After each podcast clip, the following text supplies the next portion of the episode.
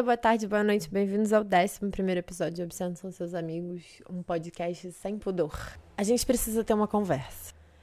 Esse episódio é sobre masturbação, mas sobre o episódio a gente fala daqui a pouco. Obsceno São Seus Amigos vai fazer uma pequena pausa ao longo do mês de maio. Eu tenho algumas questões que eu preciso resolver. Então, o que, que eu vou fazer? Hoje eu lanço esse episódio sobre masturbação. Ao fim desse episódio, eu vou deixar um arroz e feijão extenso pra gente para ele ser completado ao longo do mês de maio. E a gente vai tentar fazer ele junto no Instagram. Por que, que eu vou fazer uma pausa? Porque eu preciso estabelecer algumas coisas, como o site, e eu quero voltar cheio de novidades. Tem um monte de projeto que eu queria lançar com Obsceno São Seus Amigos, mas eu ainda não consegui parar para organizar. Então eu não queria parar as gravações para fazer isso, mas infelizmente é o que o tempo nos permite. Estamos vivendo um momento meio louco das nossas vidas. Cada um tá cuidando das suas próprias emoções e de pessoas próximas. E eu tô num momento onde eu tô precisando fazer essa pausa para conseguir tocar alguns projetos que eu achei que eu fosse conseguir tocando ao longo do tempo, mas eu não tô conseguindo. E tá tudo bem, não vamos sofrer, eu só espero que vocês não esqueçam de mim. Mas eu queria pedir um favor. Eu preciso que esse projeto cresça. E eu não preciso disso porque eu tenho um ego muito grande, eu acho que o que eu tô fazendo é incrível. E eu quero ser famosa.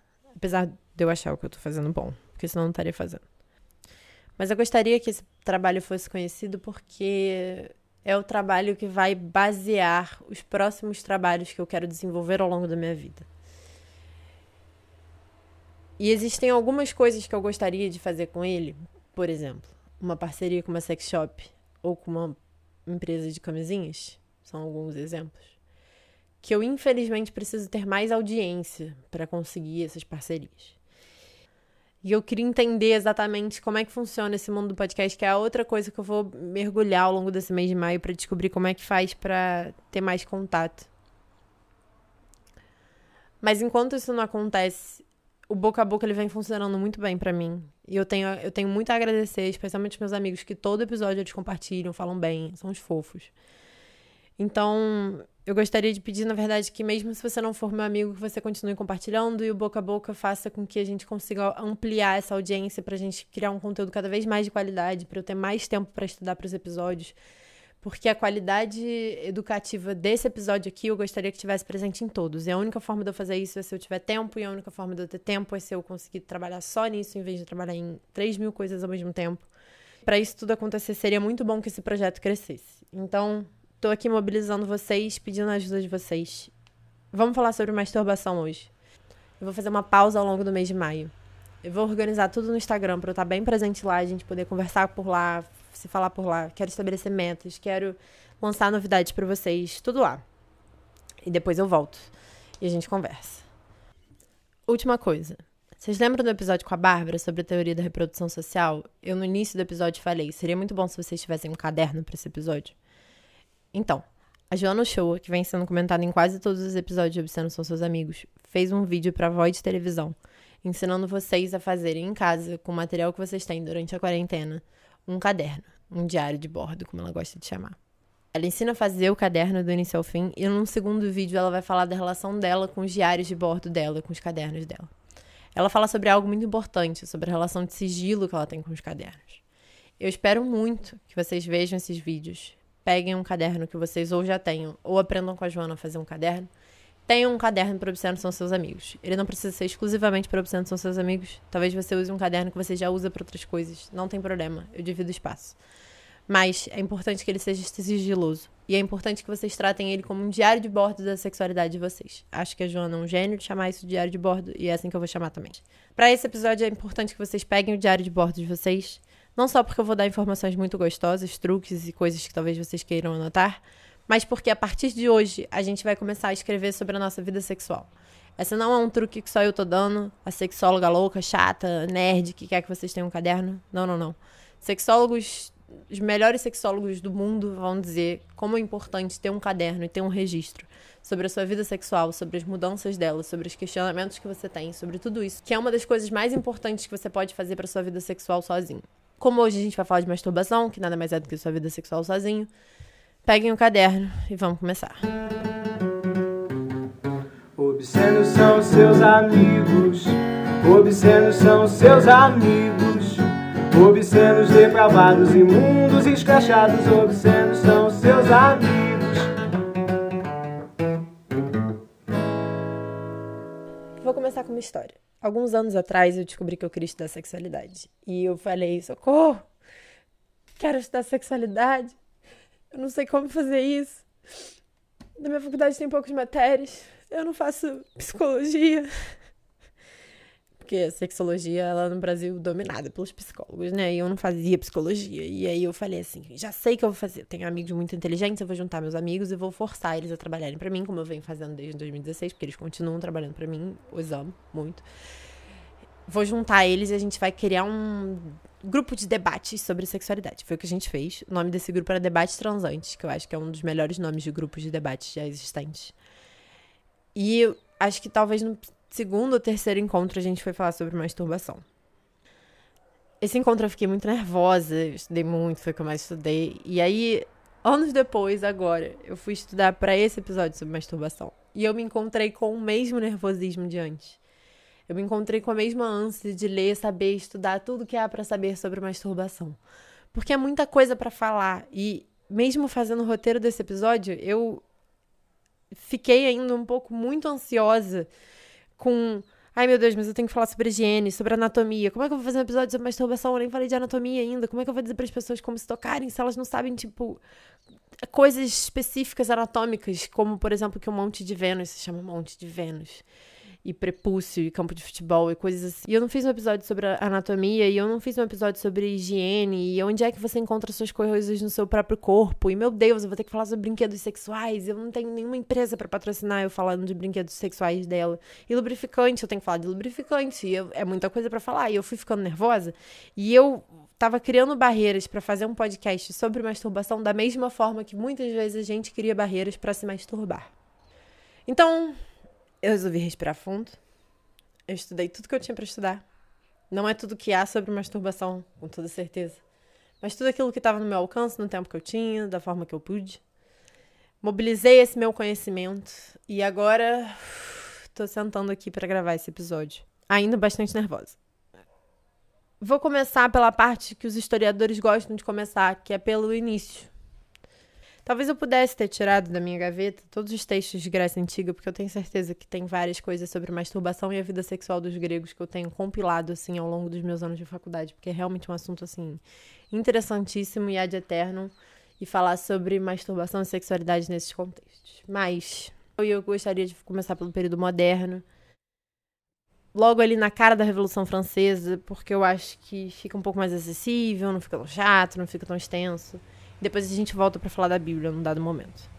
Então vamos começar em 1758, quando Samuel Augusto André David Tussaud lança um livro, Nanismo. A tradução seria As Doenças Causadas pela Masturbação. Nesse livro, o Monsieur Tussaud, ele vai fazer um favor pra gente, fofo, incrível, perfeito, divino. Sarcasmos onde ele defende que a masturbação vai produzir olhos fracos, espinha, constipação, epilepsia, fraqueza das faculdades intelectuais, distúrbios sexuais e genitais. Tudo que há de ruim mais um pouco.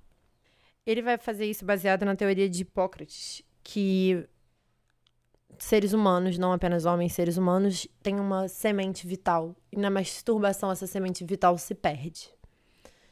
O Tussauds vai defender que na masturbação essa semente vital se perde. E ele vai defender, inclusive, que no sexo existe uma corrente invisível fluindo entre as duas pessoas durante o coito. E por causa disso, a masturbação é muito pior que o sexo, onde essa semente vital se perde para sempre, e a energia e as pessoas podem passar pelas mais terríveis doenças por causa da masturbação. E essa máxima de culpar a masturbação por algumas doenças vai continuar ao longo de muitos anos. O Gole, eu não sei como é que fala o nome dele, é G-A-U-L-E, então para mim vai ser Gole. Em 1827, ele descobre o ovário. Então, ele descobre que a mulher não teria essa tal dessa semente vital. Mas isso não impediu de forma alguma que as mulheres continuassem sendo repreendidas pelas suas vontades de se masturbar. Isso pode parecer engraçado, como se a culpa fosse do Tissot, mas ele, na verdade, estava simplesmente sendo um produto de seu tempo, que é um termo que nós historiadores a gente gosta bastante. Quando você lê um livro, por exemplo, da Hannah Arendt, tem algumas coleções dela que vai estar escrito: Ah, Hannah Arendt era uma mulher à frente de seu tempo, Simone de Beauvoir era uma mulher à frente de seu tempo. Historiadores não gostam muito dessa terminologia porque não tem como alguém estar à frente do próprio tempo em que vive. Eles são produtos do tempo em que vive. Então, o Tissot ele é um produto do tempo em que vive. Ele está reproduzindo um discurso que já era conhecido, já era pensado. Ele não está.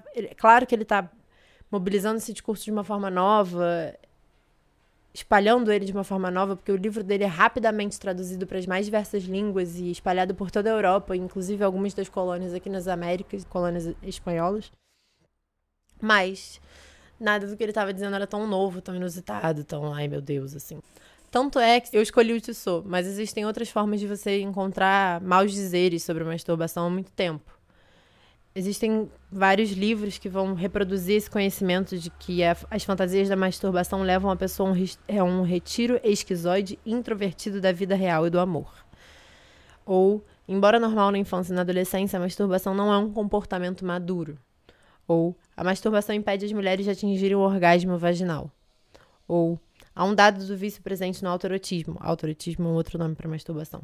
Pois o fenômeno da ejaculação é acompanhado de um certo prazer sexual ou o autoerotismo moderado por qualquer sexo é um meio satisfatório de aliviar tensão fisiológica e trazer tranquilidade, ou até mesmo maior eficiência no trabalho.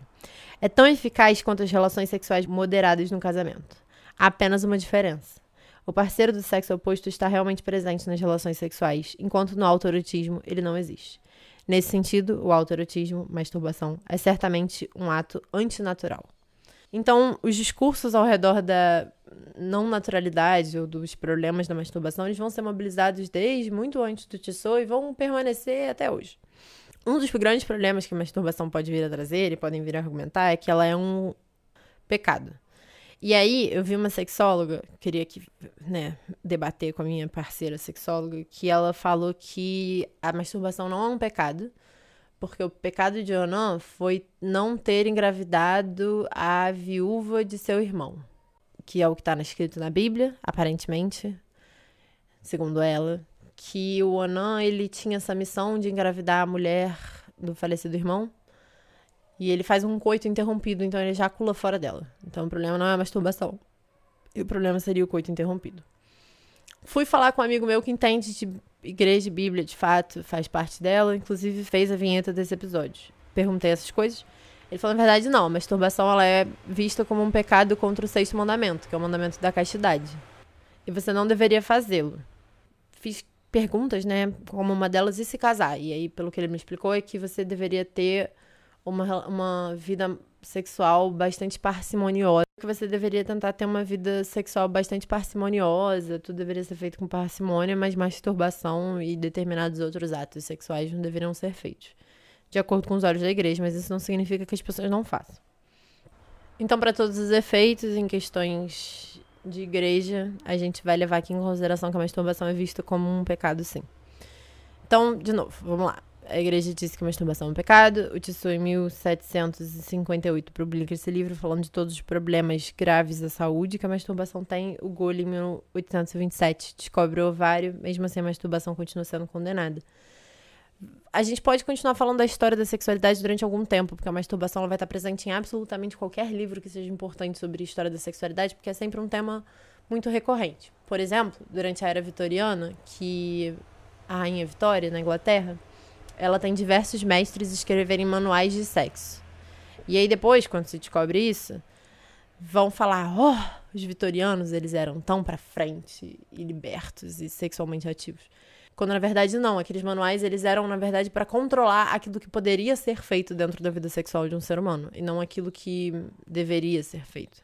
Ou seja, qualquer outra prática que não tivesse no manual seria vista como uma prática pervertida.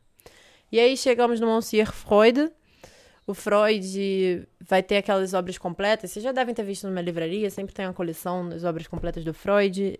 E essas obras geralmente são compostas pela, por falas dele, por conferências e palestras que ele deu. Eu tenho o volume 13, chamado Conferências Introdutórias à Psicanálise, é do ano de 1916 e 1917. E nesse livro ele tem esse texto chamado A Vida Sexual Humana. E ele começa. Senhoras e senhores, seria de acreditar que não há dúvidas quanto ao que todos entendemos por sexual. Antes de tudo, sexual é indecoroso, aquilo que não se deve falar. Contaram-me certa vez que os alunos de um famoso psiquiatra se deram ao trabalho de tentar convencer o mestre de que os sintomas de uma pessoa histérica apresentam com frequência conteúdos sexuais. Com esse propósito, levaram-no ao leito de uma histérica cujos acessos imitavam inevocadamente um parto. Mas ele refutou, afirmando: Bem, não há nada de sexual em um parto. Claro, um parto não precisa ser indecoroso em todas as circunstâncias. Não é fácil definir que o conteúdo tem a palavra sexual. A única definição acertada seria dizer, talvez, que ela se refere a tudo que guarda certa relação com a diferença entre os sexos.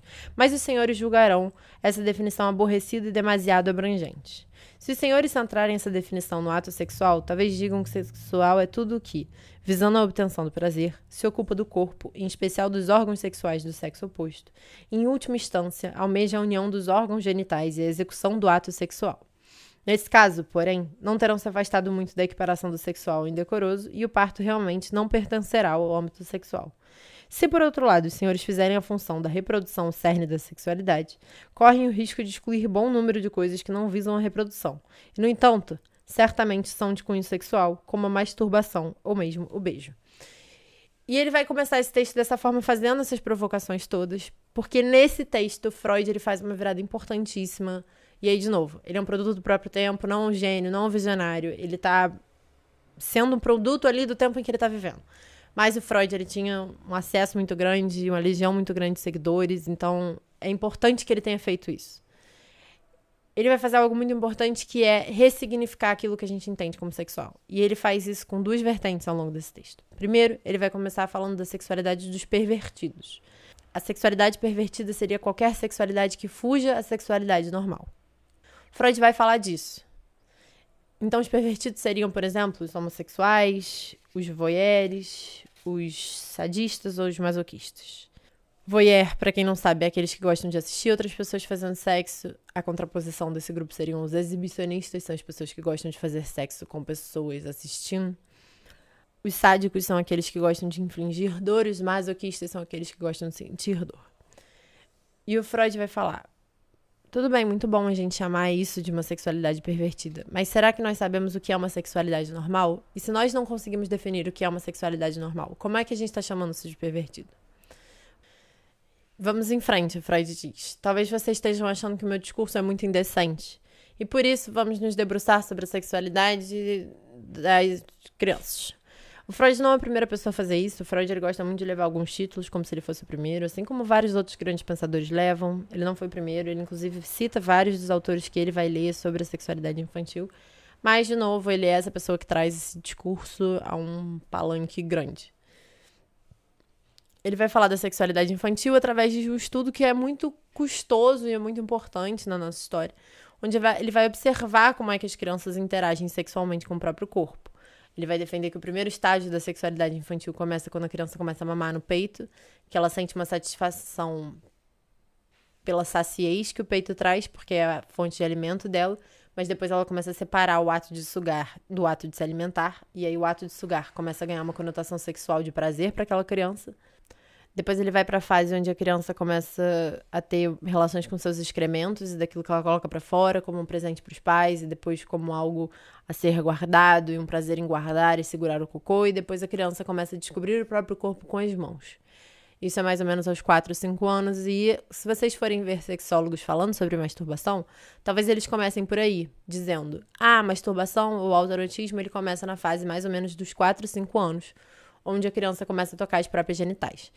Tem um problema grande de botar isso nessas palavras, que é a gente entende a masturbação como um ato de prazer sexual, onde a gente vai tentar chegar a uma plataforma orgásmica, mais ou menos. As crianças não chegam ao orgasmo, mas elas podem descobrir prazer em tocar determinadas partes do corpo e a gente chamaria isso de uma fase masturbatória. O Freud vai continuar falando que elas começam a descobrir o corpo das outras e depois tem a mentira da cegonha e aí, enfim, esse texto ele é de eterno. Mas o grande objetivo dele é chegar no fim do texto. Mas ele vai chegar no fim do texto, enfim, meados do texto, ele vai dizer: É possível que, no momento, os senhores tenham a impressão que termos antes confundidos com esclarecido a relação entre a sexualidade normal e a perversa. Atenham-se, porém, à seguinte reflexão. Se é correto que a maior dificuldade ou a privação de uma satisfação sexual normal põe à mostra tendências perversas que as pessoas não exibiriam de outra forma, então é necessário supormos que essas mesmas pessoas têm algo que vai ao encontro das perversões. Que as perversões estejam presentes nelas de forma latente. Chegando assim à segunda novidade que eu havia anunciado aos senhores. A saber, a investigação psicanalítica viu-se obrigada a tentar também sobre a vida sexual da criança. E aí ele vai fazer estudo de falar sobre a sexualidade infantil e o Freud tem uma frase que eu gosto muito para defender sobre o horror, né, que pairava naquele momento, em 1916, como se não pairasse hoje, da noção de que crianças têm sexualidade. Eu vou ler a citação. Que as crianças não tenham vida sexual, que não se excitem, que não tenham necessidades e uma espécie de satisfação, mas só venham a desenvolvê-la de súbito entre os 12 e 14 anos, seria biologicamente, sem considerar todas as nossas observações, tão improvável e mesmo absurdo como elas terem vindo ao mundo sem órgãos genitais que só brotariam por volta da puberdade. O que nelas desperta nessa época é uma função reprodutora, que se serve para seus fins de um material físico e psíquico já existente. Os senhores cometem o erro de confundir sexualidade com reprodução, o que lhes barra o caminho para o entendimento da sexualidade, das perversões e das neuroses. Trata-se, porém, de um erro tendencioso. Curiosamente, ele tem fonte no fato de também os senhores terem sido crianças e, como tais, haverem se submetido à influência da educação. E aqui o Freud nos é útil. Porque ele vai falar exatamente da sexualidade infantil e como o tempo todo estamos nós, enquanto sociedade, nos equiparando de educações sexuais para essas crianças. E tais como os senhores que estavam ouvindo Freud naquele momento, assim como eu e assim como você, todos nós já fomos crianças. E a nossa masturbação começa na nossa infância, queira a gente lembre ou não. Por que, que é importante eu falar disso? Porque eu tenho certeza que para o meu grande público de 20 a 30 anos, que é mais ou menos a média da maioria dos meus ouvintes, falar sobre masturbação talvez já não seja algo tão distante da sua prática cotidiana. Talvez você se masturbe com alguma frequência. Talvez seja algo que você goste. Talvez seja algo que você faz com alguma frequência há muitos anos. Mas eu gostaria que a gente lembrasse que nem sempre foi assim. Que teve algum momento em que você descobriu a masturbação e a probabilidade de, nesse momento, você ter se reprimido e ter vivido angústias e terríveis e sensações horríveis de culpa e são enormes. E são enormes porque a nossa sociedade faz com que a gente não se masturbe. E eu fiquei pensando muito lendo esses textos sobre como a gente fala o tempo todo de que mulheres são incentivadas a não se masturbar. Meninos, desde pequenos, são incentivados a se masturbar. Mas mulheres nunca ouviram que elas vão crescer um pelo na mão porque elas ficassem muito tempo no banheiro. Que é um ditado popular do nosso país que homens vão sair do, do banheiro com a espinha na mão, pelo na mão, porque passam muito tempo se masturbando. É tão inconcebível que uma mulher se masturba e que uma mulher se sinta prazer que nem ao menos a sociedade se dá o trabalho de fazer piadinhas sobre a masturbação feminina. O que não significa dizer que a masturbação masculina é aceita. Não. Até porque muitas vezes esses meninos que estão sofrendo piadas de que vão sair com o banheiro com uma espinha na mão não estão de fato se masturbando, eles estão num processo de autocuidado. Então a própria vaidade masculina é colocada à prova como um momento de sexualidade. Os meninos são extremamente sexualizados, o que também não é algo benéfico, né, socialmente, assim. Mas a masturbação masculina, desde que eles são pequenos, são colocados muito a provas e muito nesse foco. E um grande foco de piada, nunca um foco de carinho e envolvimento. Então hoje, talvez pela primeira vez na vida de vocês, vocês vão ouvir alguém falando sobre masturbação com extremo carinho. E eu quero que a gente adote, ou pelo menos tente adotar essa nova postura na nossa vida. Eu acho que pra gente começar a falar de masturbação com todo o carinho do mundo que eu gostaria que a gente tratasse hoje, talvez a melhor forma de começar seja falando de todos os mitos e questões em volta da masturbação que você tenha ouvido e aprendido errado. Primeiro mito sobre a masturbação. Sexo repõe a masturbação e se você está num relacionamento, você não deve se masturbar. Não?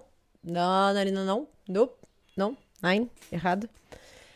Ter práticas sexuais pode vir a melhorar muito a sua atividade masturbatória, mas a sua masturbação, com toda certeza, melhora muito a sua vida sexual.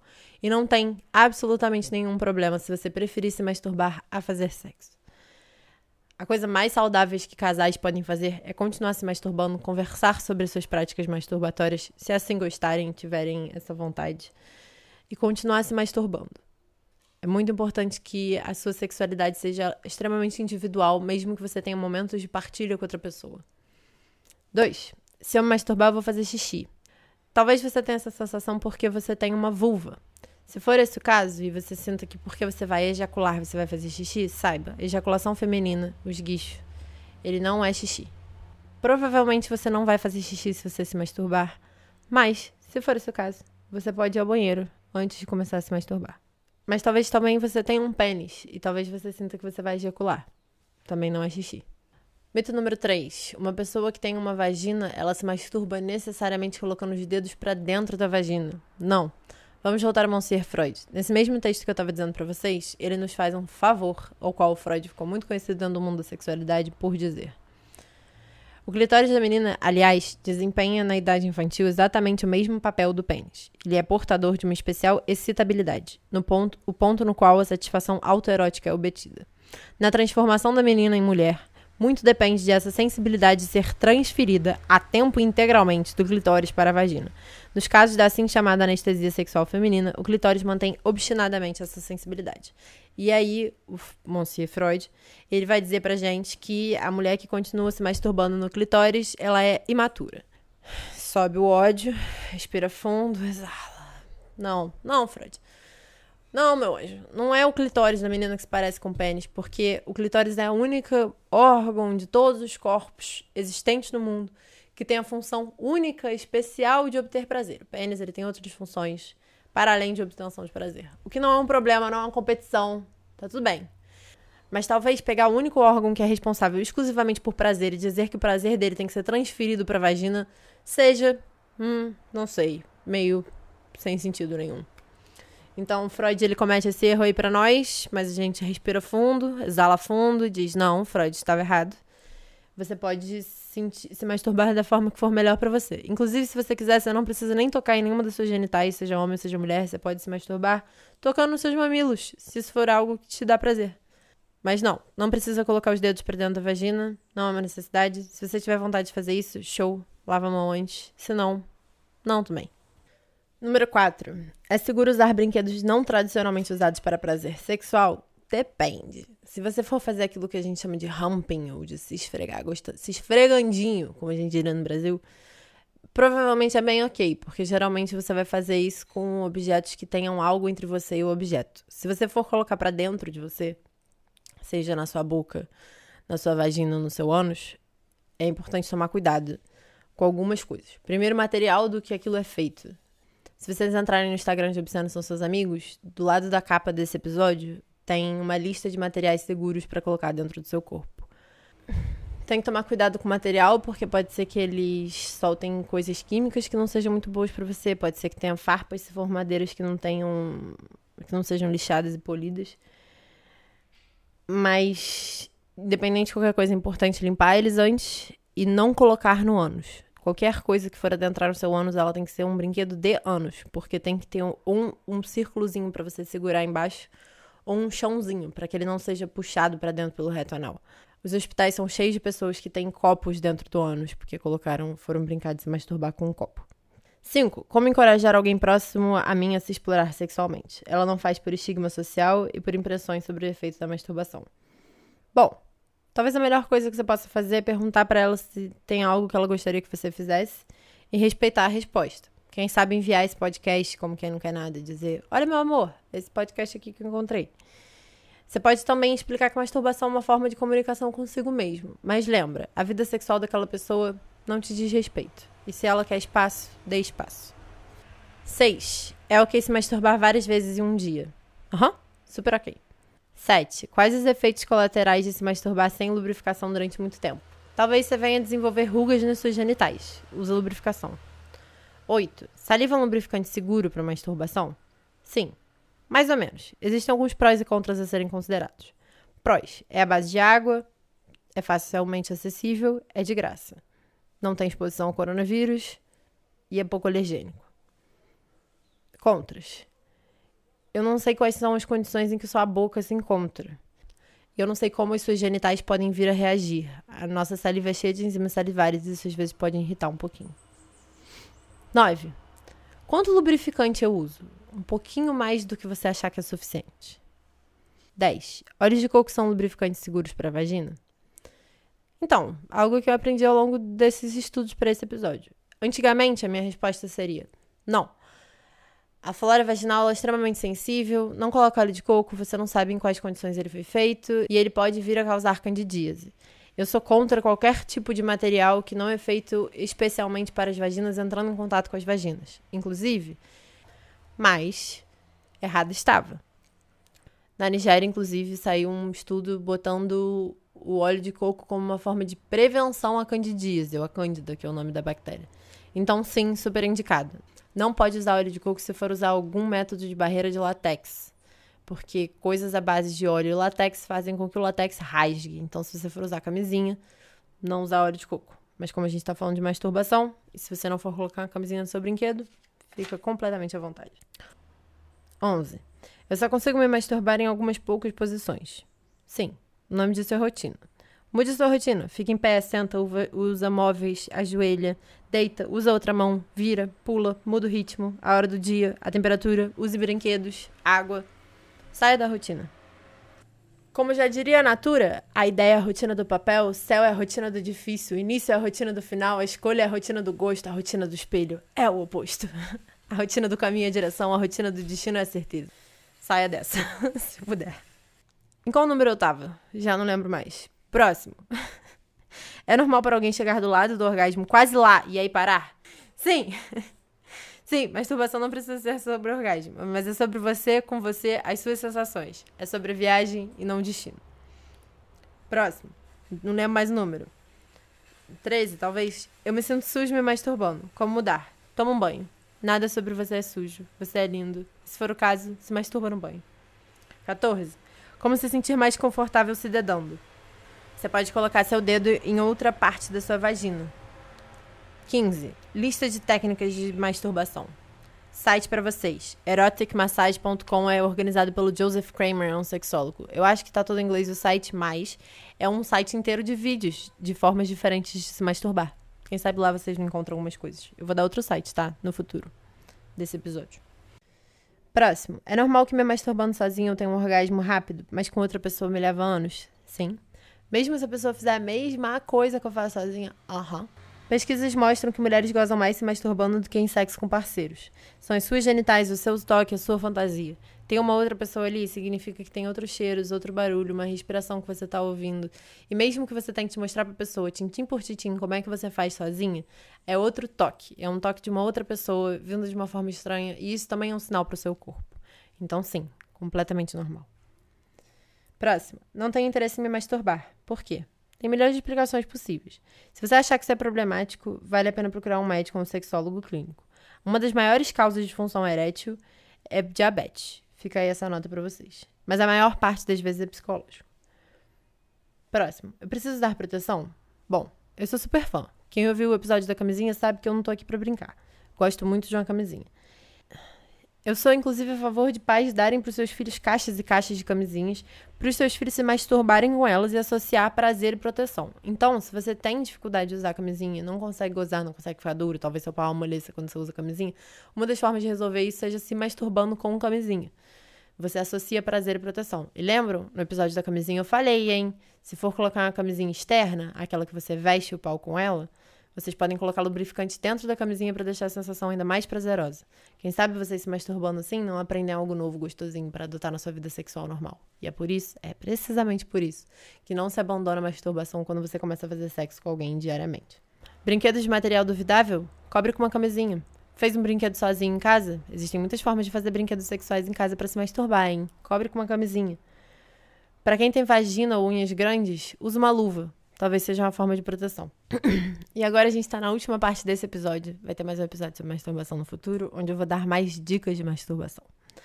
Nessa parte do episódio, a gente vai falar da masturbação da forma que eu gostaria que tivessem falado comigo quando eu era pequena. A gente vai falar sobre ela com todo o carinho do mundo.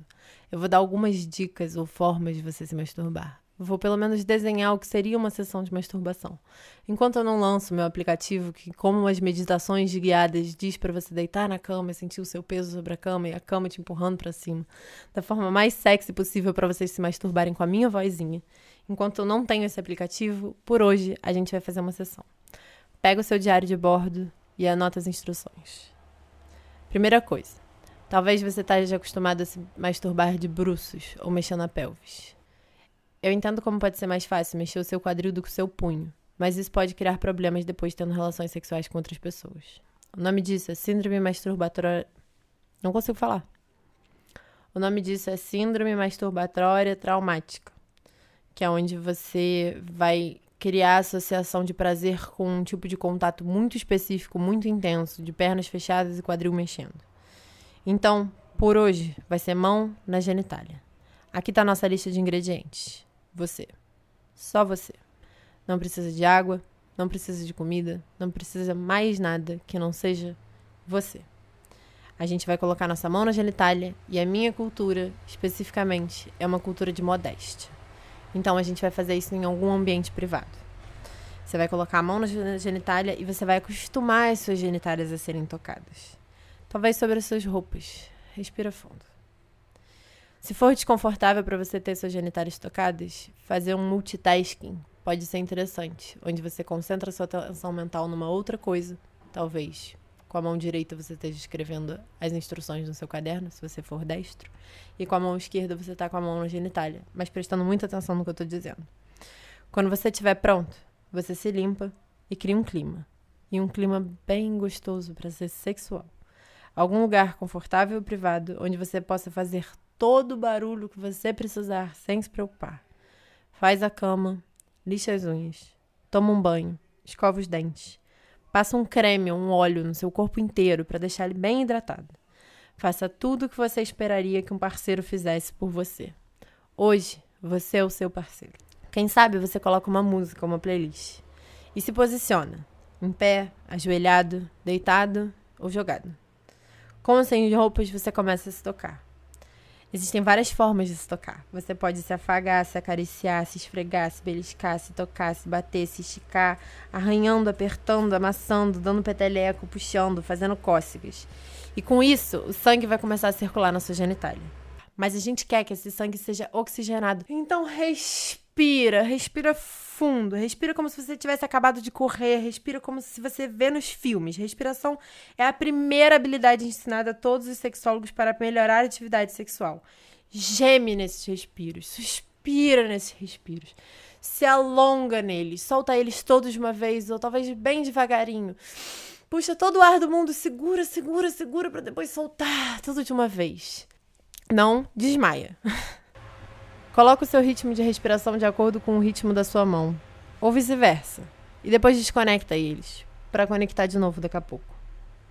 Muda o seu toque e os locais. Lembra, a nossa pele é o nosso maior órgão sexual. É muito importante que você dê atenção para sua genitália, se assim você gostar, mas você pode dar atenção para sua pele como um todo. Coloque o seu corpo inteiro nisso, e quem sabe se demora mais na virilha, é sobre você tendo você como um amante. Se provoca, se demora, faz tudo que você gostaria que outra pessoa fizesse com você, só que melhor. Porque entre pensar e falar, você nem precisa falar. Não precisa ter erro de comunicação. Simplesmente sai fazendo da forma que você gostaria que fizessem com você. E quando a sensação ficar mais gostosa possível, fica ali, se demora ali. Se você quiser uma excitação mais rápida, se você quiser uma excitação mais aguda, os movimentos são mais rápidos. Se você quiser uma excitação mais prolongada, os movimentos são mais devagar. Verifica se seu corpo está bem, se tem algum tipo de secura ou atrito que podem vir a te causar feridas. Pega o lubrificante que você precisar. Como a gente falou hoje, pode ser óleo de coco, saliva, fica à vontade. Se mexe, tenta se manter interessante para você mesmo. Faz de novo, de novo, de novo, de novo, de novo. E com o tempo você vai ganhar uma prática a masturbação vai virar parte do seu autocuidado ali embaixo. Como diria ditado em inglês, durma, coma, se hidrate, se masturbe.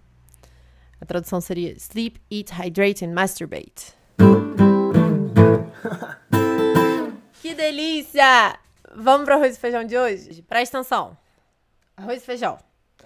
Lembra que eu falei dos debates transantes? A primeira vez que a gente fez esse debate sobre masturbação, eu passei um dever de casa que. Hum, achei que não fosse ter sucesso. Teve sucesso. Pega seu diário de bordo. Porque o dever de casa é: vamos passar os 31 dias de maio se masturbando todo dia. Um mês para se masturbar uma vez por dia. Talvez você já seja uma pessoa que se masturba todo dia. Ótimo, bom para você, se você estiver feliz com isso. Perfeito. Então, o que você vai fazer esse mês é que você vai adicionar novas práticas na sua masturbação. Presta bastante atenção nessa última parte do episódio, onde eu dei algumas dicas de como é que poderia ser uma sessão masturbatória. Vê qual dessas coisas você não faz. Anota, talvez, no seu diário de bordo coisas que você gostaria de fazer. E a gente tem 31 dias para se masturbar, todo dia, pelo menos um pouquinho. Quem sabe um dia você faz uma bem rapidinha, em dois minutos você gozou. Quem sabe outro dia você leva uma hora e meia, no mínimo, para se masturbar. Um dia você, antes de entrar no banho, acende as velas pelo quarto, liga os incensos, vai pro banho, toma um banho bem demorado volta e se masturba levando todo o tempo do mundo. Quem sabe você não geme quando você se masturba? Hora de começar. Vocês podem assistir um pornô, podem ler um pornô, podem pesquisar na internet formas diferentes de se masturbar. Lembra que eu falei do site do Joseph Kramer? No episódio que vem, eu vou falar também de um outro site chamado beautifulagony.com. É um site onde eles juntaram vídeos de várias pessoas se masturbando. E todos os vídeos são filmados do peito para cima. Tem um vídeo de uma mulher específica que ela coloca as duas mãos no rosto e ela tem um orgasmo. Um orgasmo muito lindo, com as duas mãos no rosto. E eu fico imaginando todas as formas milhares que ela pode ter tido de fazer ter um orgasmo sem usar as mãos. Talvez essa seja uma das suas tarefas ao longo desse mês. Outra tarefa, se masturbar e não ter um orgasmo. Se masturbar utilizando outras partes do seu corpo. Descobrir coisas e prazeres no seu corpo que você vai poder contar para um parceiro seu no futuro. Eu adoro quando fazem isso comigo. Ou mais do que contar para um parceiro, você vai poder anotar no seu diário de bordo coisas que eu descobri ao longo do mês de maio sobre a minha própria sexualidade, as minhas vontades, as minhas fantasias, os meus desejos, o meu toque. Como eu falei para vocês, também tem o site do Joseph Kramer, onde ele junta diversas técnicas de masturbação diferentes. Só de entrar lá, o mês de vocês já se completa. Talvez algo que você possa fazer é começar a se masturbar quando você estiver fazendo uma atividade da casa, varrendo seu quarto, talvez. Ou quem sabe, estudando. E aí fica esse o arroz e feijão de vocês hoje. Vocês darem uma olhada nessas perspectivas e se masturbarem durante 31 dias. E fica de olho no Instagram de Obsceno São Seus Amigos, que ao longo do mês de maio eu vou soltar várias formas diferentes de se masturbar por lá. Quem sabe você não ganha umas inspirações para esse mês. Bom maio masturbatório para vocês, meus amores. Alguns agradecimentos. Eu agradeço demais a Papel Lacarte por fornecer a logo de Obsceno São Seus Amigos e ao Francisco Maciel Pires pela vinheta. O contato deles está na descrição desse episódio. E eu acho que tá bom, né?